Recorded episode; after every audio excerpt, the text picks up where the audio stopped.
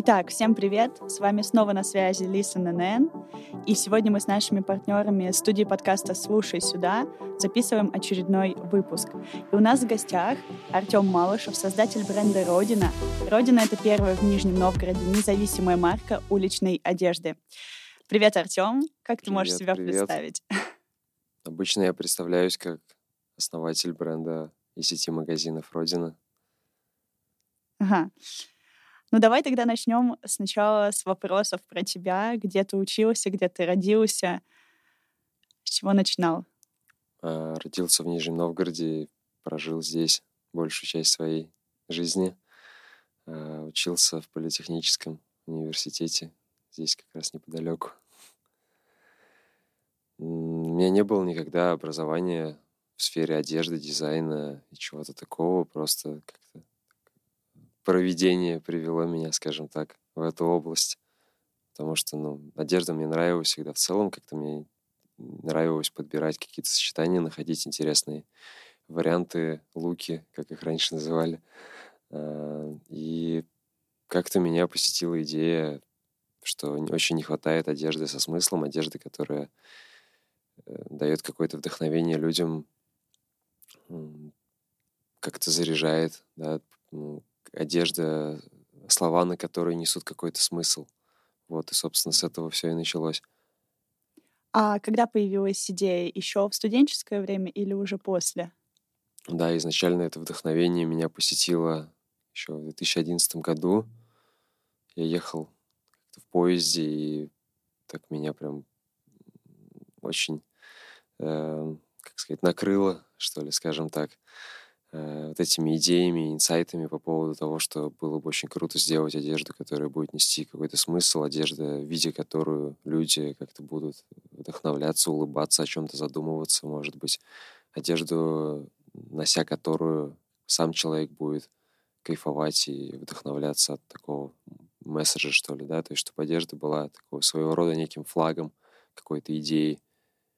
И, собственно, тогда, в 2011 году, я начал незамедлительно, не имея никакого опыта, просто э, купил партию из 10 белых футболок в топ-шопе по 100 рублей, как сейчас помню, каждая. и своими руками просто начал рисовать первые принты. Вот, и как-то это размещать у себя на страничке ВКонтакте и продавать среди друзей. А ведь в то время, как ты уточнил, в 2011 году нижегородские бренд, бренды вообще были чем-то необыкновенным. Как тебе было не страшно начать вот это, войти вообще в эту сферу? Ну, изначально это было чем-то, конечно, вообще за, за таким заоблачным и непонятным абсолютно, потому что я ну, не понимал даже, действительно, вот куда вообще идти и как с этим обращаться. И слава богу, на тот момент в Нижнем был шоурум «Свои люди», он такой был больше про дизайнерскую одежду российских брендов, но это уже было хотя бы что-то для меня близкое, скажем так. И один из, на самом деле, ключевых шагов на пути моего развития и на пути развития моего бренда, это было то, что я пришел к девчонкам, основателям шоурума, и, ну, честно, просто с ними поделился, рассказал свои идеи, э, что я хочу делать, показал какие-то там образцы, и они мне дали очень много поддержки, э, вдохновения и даже связей. То есть я благодаря ним как раз-таки э, вышел на человека, который в Питере шил сам, имел такой небольшой э, цех по производству одежды. И на фоне того, что я до этого делал там своими руками где-то там на, на кухонном столе, это уже было похоже на что-то такое более настоящее, профессиональное и качественное. И, собственно, вот ну, с этого начался, по сути, путь уже такого бренда, если, который можно уже назвать брендом, действительно. То есть, получается, до этого момента у тебя абсолютно не было связи вот с этой как-то сферой? Ты с нуля туда Да, приходил? вообще никаких. То есть, там, благодаря моей на тот момент девушке, я вот познакомился с девчонками из шоурума «Свои люди», а, Надей и Наташей. Благодарю их каждый раз, вспоминая это. И с Наташей Урядниковой общаемся до сих пор. И, собственно, да, вот ну, такой был первый какой-то шажочек, первая такая связь, с которой уже потом начали ну, так, нарастать, обрастать и появляться какие-то новые точки соприкосновения и взаимодействия. А когда появился первый магазин в Нижнем? Первый магазин появился в 2014 году. То есть, в принципе, путь такой был достаточно долгий и тернистый. Э, там еще было много таких проб и ошибок именно производственных, когда я после Питера там был тоже ну, такой не совсем удачный опыт в плане того, что было много брака. Потом я решил, что я хочу попробовать все-таки шить уже это и делать в Нижнем под собственным контролем. В Нижнем это было тоже проблематично долго. Мы там какие-то нашли какую-то фабрику на Московском шоссе, и нам затянули в итоге процесс весь там на полгода. И, в общем, ну, было действительно много кораблей, на которые я наступил перед тем, как открыть магазин именно в плане собственной одежды. Ну и с магазином было тоже не все так легко. Я изначально как-то мечтал и планировал, что я найду некого инвестора, сделаю так все как-то красиво и правильно, потому что я на тот момент, ну, у меня были определенные навыки там по всяким стартап конференциям, там, типа, бизнес-планам, вот всяким таким штукам, и как-то я себе в голове это изначально видел в таком красивом ключе, но э, вкладывать деньги в российские бренды на тот момент что-то никто не хотел, поэтому я Сначала даже как-то отчаявшись, но потом я просто как-то продолжал, продолжал, продолжал и совершенно, по сути, случайно нашел помещение 10 квадратных метров плюс-минус в центре города на улице Нестерова за такие прям, ну, бюджетные деньги, где я понял, что я могу начать уже своими силами без привлечения каких-то дополнительных средств и там, типа, заемные деньги, кредит от Сбербанка. А вот э, есть такая история с ограблением магазина в 2015 году, если это правдиво, конечно.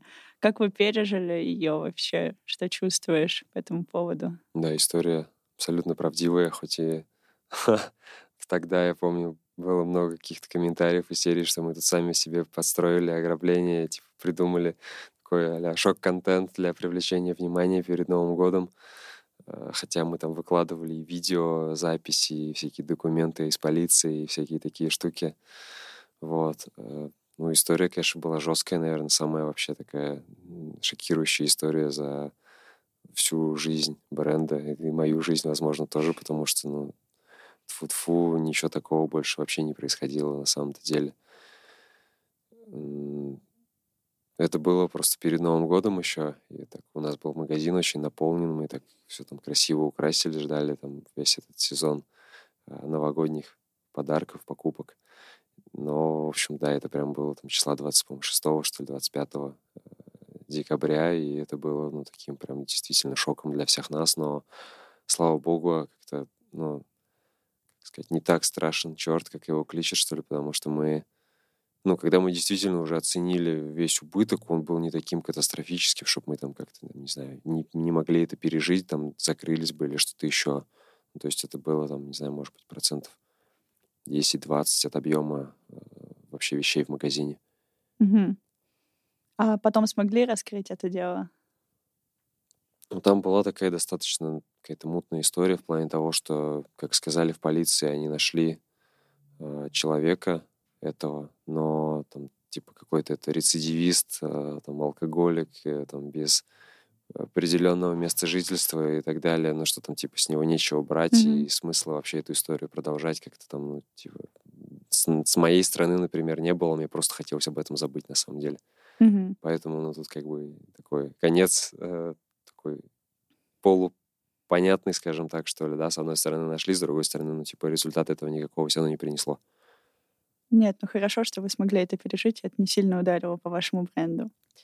А, еще такой вопрос. А, как вы изначально задумывали бренд, какие ценности вкладывали и какие вот есть сейчас? Что-то изменилось за это время? Изначально я начинал свой путь в одежде с такого месседжа, что для любви нет преград, именно в контексте не романтических отношений между мужчиной и женщиной, а в плане именно отношений с самим собой и с жизнью. То есть, что когда человек занимается каким-то любимым делом, когда он вдохновлен действительно чем-то, как бы не существует преград, которые могли бы, как бы запретить ему делать это дело или там не дать ему возможность быть в этом успешным. И вот это был ну, такой изначальный месседж того, того, что я начинал тогда рисовать своими руками.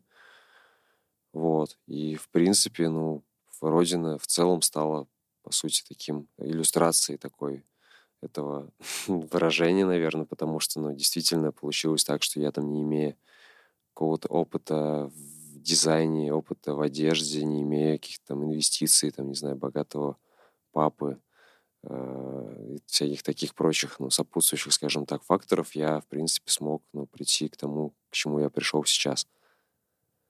Угу.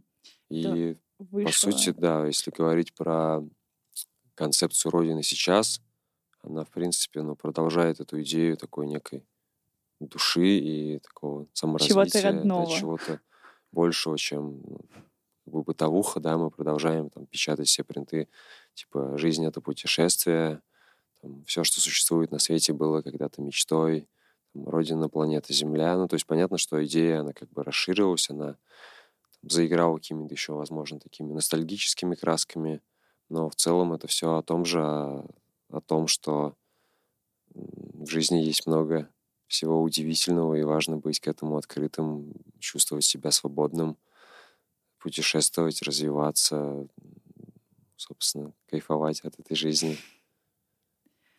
А какие у тебя лично самые любимые коллаборации?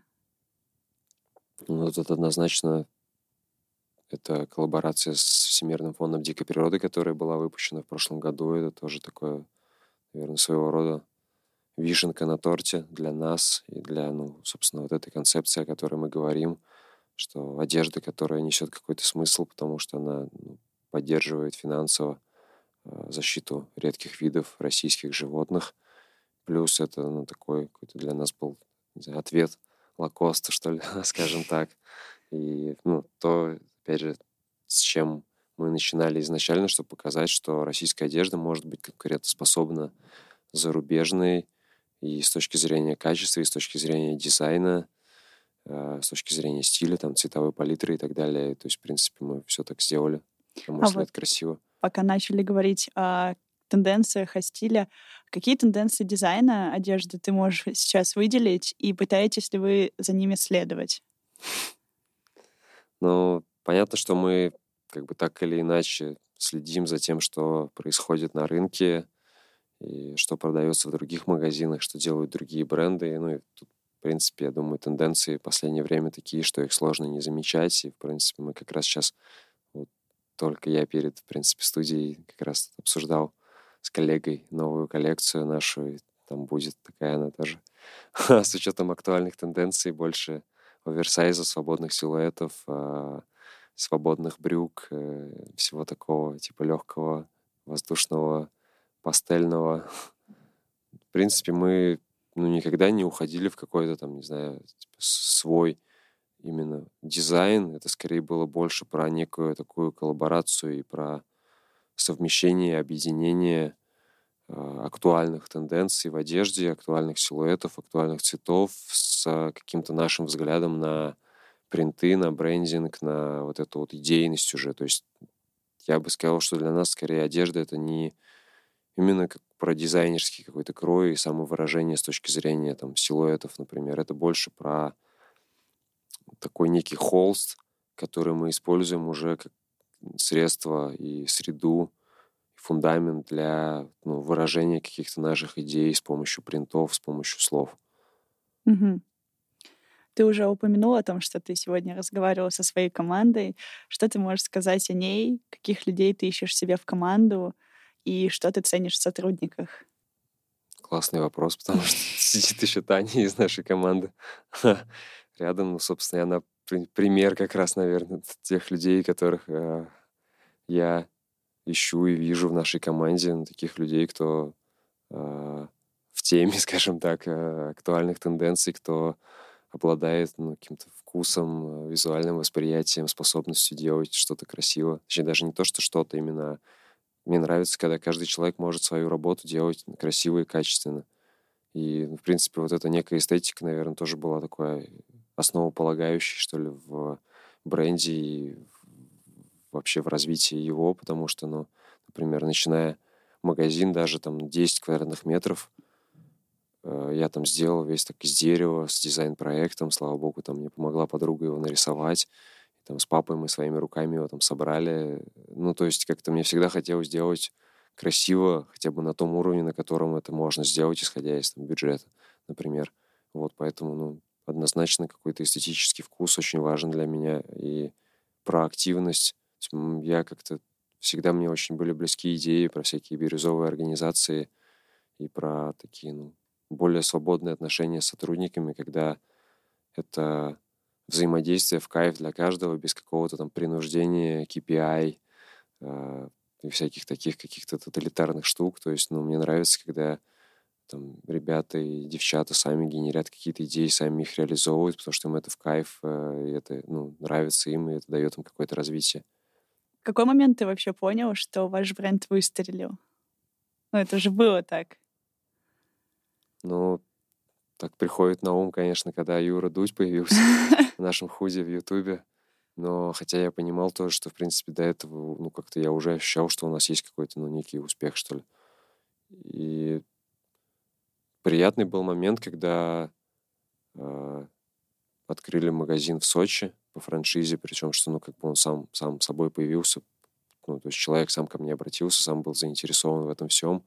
И когда он открылся, и вот там, ну, как, то есть среди прям таких топовых вообще брендов зарубежных, находясь, ну, по сути, чуть не самой крутой вообще локации в России, возможно, а, там эти вещи были востребованы, вот это было, ну, действительно классное ощущение, такое приятное. И это же ощущение было на фестивале Faces Laces в 2018 году, на котором мы так поехали мощно всей командой на собственном фургоне. У нас там был большой стенд, там что-то порядка 36 квадратных метров. И, ну, то есть это тоже такой, по сути, наверное, один из лучших, или вообще, наверное, лучший фестиваль, посвященный уличной культуре, стритверу, одежде, да, вот всему такому актуальному, молодежному. И на этом мероприятии мы в плане там продаж и в плане трафика, в плане людей мы там были, ну, в топе. И вот это было действительно приятно, то есть видеть просто ну, кучу людей, которые не знакомы с брендом, но они заходят, меряют, покупают, им это нравится, они выражают какой-то свой восторг, и при том, что это ну, действительно люди холодные, скажем так, то есть которых мы там никак не прогревали до этого, потому что мы до определенного момента мы даже не вкладывались вообще как-то в коммерческую рекламу, то есть у меня такой был подход, ну, как бы органический mm-hmm. и ну, какой-то такой про честность, про больше партизанский, что ли, маркетинг. Вот, и вот это было приятно, да. Опять же, было приятно на самом деле, когда мы начали вообще в Нижнем и не супер как-то афишировали вообще такую ну, worldwide, скажем так, э, там, доставку, движуху. Да, это больше была какая-то локальная все-таки история, но, естественно, там я завел Инстаграм сразу же, там в него старался делать красивые фотки, сам там как-то выкладывал, раскладывал эту одежду на улице. Э, там делал фотосъемки первые. И было прикольно то, что как-то тоже, по сути, ну, там, без таргета, например, да, без каких-то там блогеров э, и всего такого, начали люди сами писать в инсту в формате, что, ребята, как заказать, э, как купить, хочу там в свой город доставочку. И потом это начало как-то настолько быть частым, что буквально уже наверное, через месяц после открытия магазина я начал делать сайт для того, чтобы ну, просто люди могли как-то это автоматизированно все делать, потому что ну, уже э, обрабатывать это в Инстаграме было вообще неудобно. И То вот есть это... вы с сарафанного радио, получается, начинали? Ну, ну по сути, да, был определенный человеку. бэкграунд там связей каких-то, потому что я до этого занимался проектом NN Today, и, ну, как бы было много там друзей, знакомых среди всяких там рестораторов, промоутеров, музыкантов, организаторов всяких мероприятий. И, ну, в общем, таких людей, кто как-то там в тусовке вот этой хипстерской, скажем так, на тот момент был. И как-то я там ну, на, начал там по-дружески как-то привлекать таких типа инфлюенсеров, как это нынче называется, э, в какой-то степени там старался как-то коллаборироваться тоже со всеми, обмениваться там афишами, там приглашать там, там, не знаю, музыкантов на автограф-сессии. Я помню, что в, в том супер маленьком магазине что-то мы тогда привели ребят из группы On The Go, и это, типа, было прорывом для нас, конечно. Ну вот ты упомянул о Дуде. А, вы тоже недавно об этом писали в своем инстаграме. Вы не пытались как-то с ним связаться, когда увидели? Пытались, на самом деле. Я ну, сразу попытался как-то с ним связаться, его поблагодарить, написал на почту. По-моему, это был единственный контакт, который я нашел, но ответа я не получил. И вот в итоге уже спустя там сколько, наверное, чуть ли не год практически получается, а, у меня получилось связаться в Телеграме, ну, лично уже как бы на личный номер, он мне, я его поблагодарил, он меня поблагодарил, в общем, мы так это продолжили дискуссию в формате, что он будет очень рад э, получать от нас какие-то приятные подарки. А на ком-то еще из знаменитых людей вы видели свою одежду? Сережа Лазарев был тоже Ого. после покупки в Сочи. Причем тоже он как бы пришел, сам купил одежду. Ну, так периодически проскальзывают всякие там блогеры, там, около миллионники даже иногда. На самом деле такой момент, что я просто сам не очень такой, как сказать, э, ютубный человек, э, ну, как бы я знаю там Юру Дудя, там Птушкина, например, какую-нибудь Настю Ивлееву, может быть, и, ну, типа, я не слежу за всей этой, как бы, сферой там, блог, блогерства и всяких YouTube э, движений, поэтому ну, как бы я сам, честно говоря, не отслеживаю, мне скорее это больше как-то прилетает от друзей, типа, они такие говорят, о, Артем, блин, я там видел родину вот таком-то чуваке, я такой, типа, а, кто это вообще?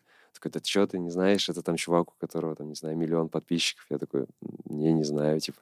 Ну а что в такие моменты ты ощущаешь? Ну, понятно, что да, в целом Гордость это приятно, прикольно, что, ну, что есть какой-то охват в этом всем, масштаб, потому что, ну, опять же, да, повторюсь, изначально мне как-то хотелось это делать масштабно и красиво, то есть не в формате какого-то андеграундного э, помещения там где-то на, на окраине. А в скольких городах уже существуют магазины? Э, сейчас, получается, 11 точек на карте, и в течение месяца планируем открыться в Новороссийске, там уже идет вовсю ремонт, вот как раз сегодня тоже общались с ребятами. Угу. То есть вы постоянно масштабируетесь и выходите как бы на новые рынки, можно сказать, новые города. Ну, как бы, конечно, пандемия внесла свои коррективы в эту экспансию, если ее можно так назвать. А, и в целом просто, ну, мы как бы доверяем, что ли, пространству в этом плане, что мы не продавали франшизу никогда в формате там какого-то лендинга, таргета, вот этих вот объявлений, типа там, блин, купи франшизу и будь миллионером через месяц. Э, ну, вот это все, что вылазит периодически какие-нибудь там ВКонтакте сбоку. То есть это все были люди, которые сами приходили к нам, сами ну, связывались, сами проявляли интерес, и мы уже там дальше как-то продолжали общение, понимали, что там, есть у человека возможности, если у него ну, сила и ресурс под это, подходит ли он нам по, по духу. Вот, и как-то такая это больше тоже органическая история про то, как, как дерево растет. Угу. А если смотреть на это с предпринимательской стороны, какие бы ты советы мог дать э, начинающим предпринимателям в Нижнем? Мой совет, который приходит на ум, он такой не супер, наверное, предпринимательский, потому что я в какой-то степени, может быть, я даже не ощущаю себя предпринимателем на самом деле, потому что это больше про какое-то самовыражение и про такую знаю, реализацию себя как в этой жизни, а не про какие-то там фин-модели. А, ну, хотя однозначно я всегда считаю деньги и считаю э, план некий, да, делаю, строю всегда планы и опираюсь на них. Но ключевой момент здесь в том, чтобы делать то, что нравится, и делать это качественно. Я думаю, что это на самом деле главный вообще и самый работающий инструмент в любом бизнесе, и оп- опыт всегда это показывает, и го- годы всегда это показывают. Угу. Сейчас вообще существует тенденция к переезду в более крупные города, чтобы ну, выстраивать свою карьеру на более крупных масштабах, что ли. А почему ты остался в Нижнем? Ну, я на самом деле пожил два года на Бали. Не знаю, как бы является ли это крупнее или не крупнее, потому что в какой-то степени это наоборот про деревенскую жизнь, про природу и все такое. Что касается крупных городов, сложно ответить на этот вопрос, потому что, ну, как-то у меня никогда и не стояло выбора, что, типа, такой, блин, мне надо переезжать в Москву, чтобы там делать бизнес. Как-то сейчас только, на самом деле, у меня как-то стало больше там коммуникаций с, со столицей и с какими-то там людьми оттуда, и я понимаю, что там есть определенные точки роста и развития для компании, и для меня, наверное, тоже. Но в любом случае, как бы о переезде тоже я не думаю. Возможно, там в качестве какого-то там приключения я бы там попробовал пожить, может быть, месяцок. Но еще один важный момент, что мне однозначно нравится жить в Нижнем. Мне нравится тут архитектура, а, ну, все, что связано с рекой, все эти набережные, а, в принципе, все, что происходит в городе в последние годы, его развитие. Там, мне всегда, например, до этого нравился Щелковский хутор, и я был прям, ну, вдохновлен его таким преображением и развитием, потому что, ну, я на него ходил еще, когда это не было популярным, как сейчас, например. И, ну, очень здорово, что сейчас тоже продолжается все это движение по благоустройству всяких парков, появляются новые красивые здания. Ну, в общем, блин, не знаю, тут кайфово. И классно, что, там, например, я люблю ездить куда-нибудь на Линду, и это можно сделать там буквально за полчаса там из центра города, хотя там, в Москве это длилось, наверное, часа три, чтобы попасть в какое-то действительно уединенное место на природе. Вот ты перечислил много интересных мест, а какое бы самое главное для себя место силы в Нижнем ты выделил? Хороший вопрос. Ну, наверное, это набережная Федоровского. Из-за закатов? Или в целом? Ну, в целом мне нравится то, что это вид такой как бы свысока, э, вид на разные, получается, участки города. Прикольная такая картинка ну, моста, когда он весь такой прямой, ровный, и по нему происходит это такое движение, это что-то такое, не знаю, про энергию жизни, что ли. Прикольно за этим наблюдать. Ну и однозначно, да, нижегородские закаты. One, one love. Самое лучшее. Наш проект э, как бы связан в первую очередь со стрит-артом. Ты слышал о фестивале «Место»? Да, конечно, мы даже его поддерживали. А, это очень здорово, но мы об этом не знали. Как ты считаешь, вообще стрит-арт нужен Нижнему? Или Нижний стрит-арту? Как вообще тут поставить? Ну, я думаю, что это тоже про любовь и про какую-то уникальность, потому что, ну, стрит-арт, мне кажется, это прям такое тоже одно из ассоциаций, скажем так, с э, Нижним уже, как мне кажется, это стало. И очень круто, что это как-то ну, популяризировалось, что об этом писали всякие там издания типа Village, ну, в смысле, за пределами Нижнего.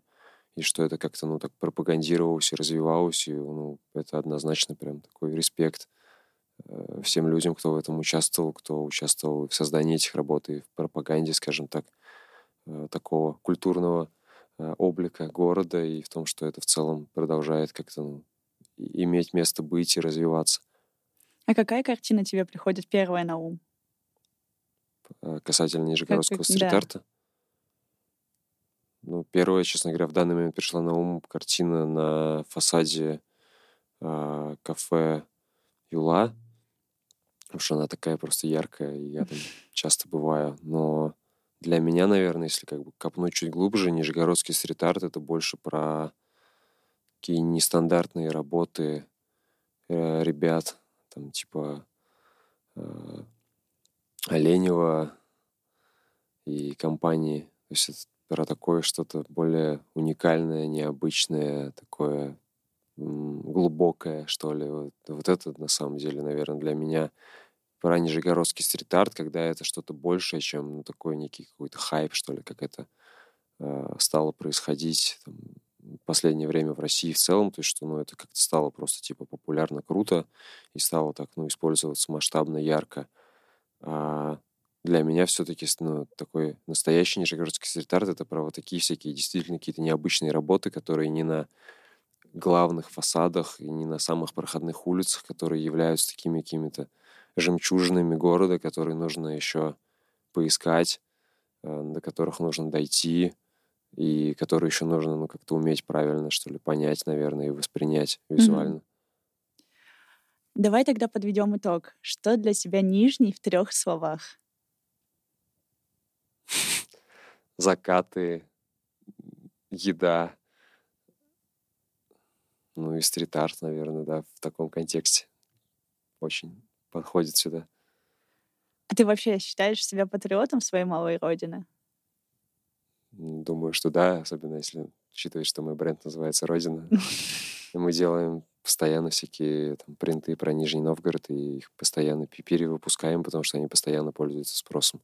Ну и, кстати, да, на самом деле первый принт про там, Горький, Нижний Новгород мы выпустили еще тогда, в 2014 году, когда только открылись, там буквально через месяц, что ли, такая была ограниченная серия из 50 футболок, которые прям улетели буквально за неделю.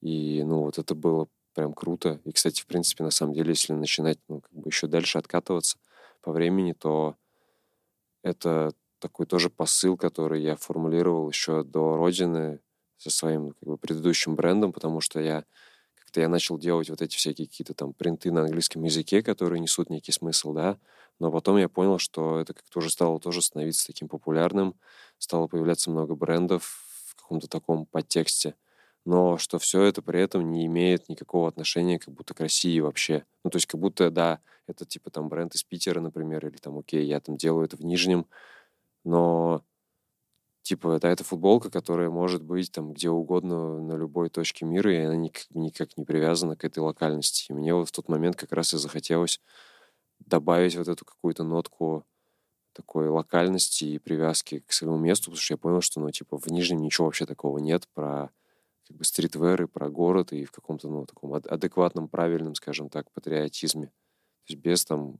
печатаний там, Кремля или там, не знаю, оленя в его там вот этом классическом начертании или там герба города, а в том, чтобы это было как-то, ну, как актуально, красиво, стильно, стильно просто, да, и в то же время несло, ну, какой-то вот дух. И вот тогда мы сделали такую небольшую коллекцию с Аней Мартин, она рисовала эти принты. Там был типа «А, а, а, I am from Горький, типа надпись Love it or leave it. Что-то там такой олень был, он такой типа стритвер олень, такой более современный, минималистичный. Вот, и, собственно, как бы вот это началось, на самом деле, получается, еще до Родины.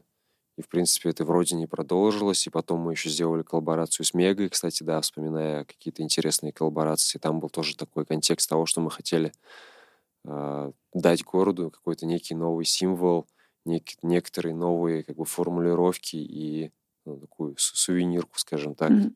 без привязки там только к Кремлю и оленю. И там такая был такой типа, э, как сказать, сказочный немного обыгрыш всей этой истории, что типа, блин, олень уже просто устал от своей работы, и он хочет уйти на пенсию, ему нужна замена. И мы, собственно, тогда же, да, мы даже делали же конкурс работ, что любой нижегородец мог прислать э, свой, свой вариант, скажем так, э, актуального нижегородского сувенира. И вот тогда мы тоже выпускали такую мини-коллекцию об этом всем. А кто победил в итоге? Э, Какой символ? Там было несколько работ, и э, по сути, ну, именно с точки зрения одежды, там была работа, связанная с типа с художественным искусством изобразительным, там, где, блин, Сейчас я покажусь, наверное, не, не, не очень высококультурным человеком. Я потому что не помню название картины, где там девушка типа моется в бане. Но она такая известная русская, она там находится в Нижегородском музее, и там какие-то есть еще нижегородские привязки. Ну, в общем, там тоже победила как раз работа, которая... И там было написано... Гор... Ну, то есть, типа, вот эта девушка, обыгранная с этой картины в таком, как бы, современном стритвер, скажем так, формате, с татуировками, типа. А, и подпись типа «Нижний город э, с горящей душой». То есть про вот эту какую-то душевность Нижнего. И то есть, ну, такой был нетипичный как бы формат э, вообще отображения, скажем так, нижегородского сувенира и символа.